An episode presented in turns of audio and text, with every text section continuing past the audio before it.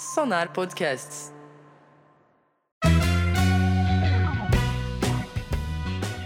Olá, ouvintes, mais um Pseudo Fake News, o resumo dos principais acontecimentos da semana, que tem na realidade a sua fonte inesgotável e na ficção a sua falta de limites. Aqui tudo é verdade com um fundo de mentira ou tudo é mentira com um fundo de verdade.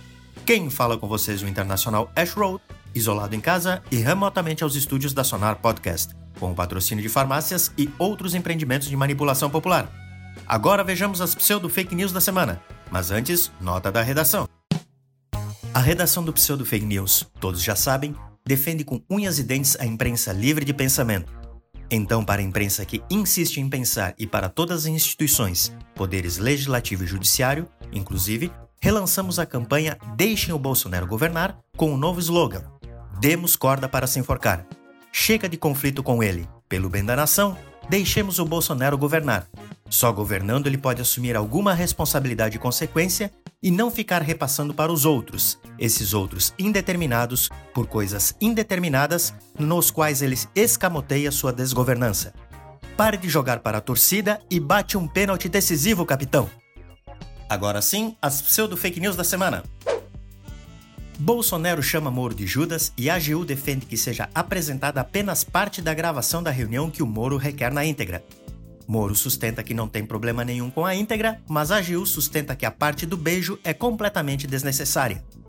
Especialistas discutem se, ao chamar Moro de Judas, Bolsonaro está se comparando a Jesus ou a um dos executores, considerando que ele já garantiu que não faz milagres e já deu mostras de que elimina qualquer um que não aceita sua supremacia no poder.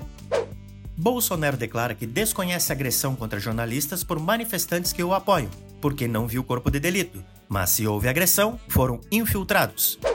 Bolsonaro reafirma que nunca incentivou a violência contra a imprensa e, questionado, respondeu: cala a boca.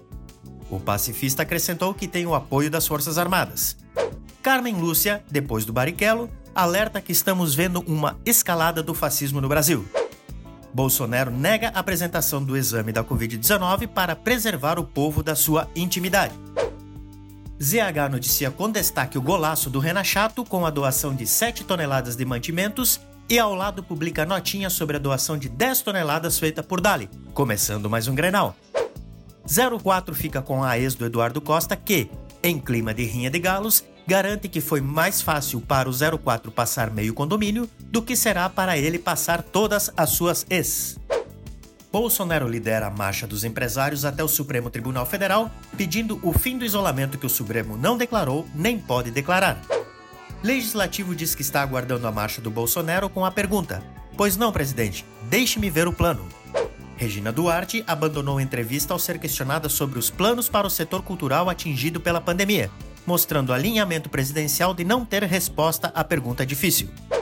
Analistas avaliam a íntegra do depoimento de oito horas prestados pelo Moro e se questionam quantas horas foram gastas em confraternização. Moro afirma que Bolsonaro, no fundo, quer a Polícia Federal do Rio de Janeiro, mas não pode afirmar se é ou não uma promessa de campanha aos vizinhos do condomínio. Moro declarou que não afirmou que Bolsonaro cometeu crime, apenas relatou fatos que cabem às autoridades competentes dizerem se são ou não são crimes. A partir dessa declaração, ressurgiram manifestações defendendo que o Bolsonaro é o presidente mais honesto do Brasil em décadas. Lula alertou que levou décadas para ele ser reconhecido como corrupto por condenação ainda não transitada em julgado.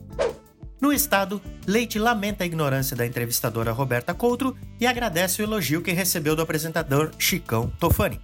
Em Encantado, autoridades e entidades conquistam cinco leitos provisórios de UTI e o Cristo bate palmas.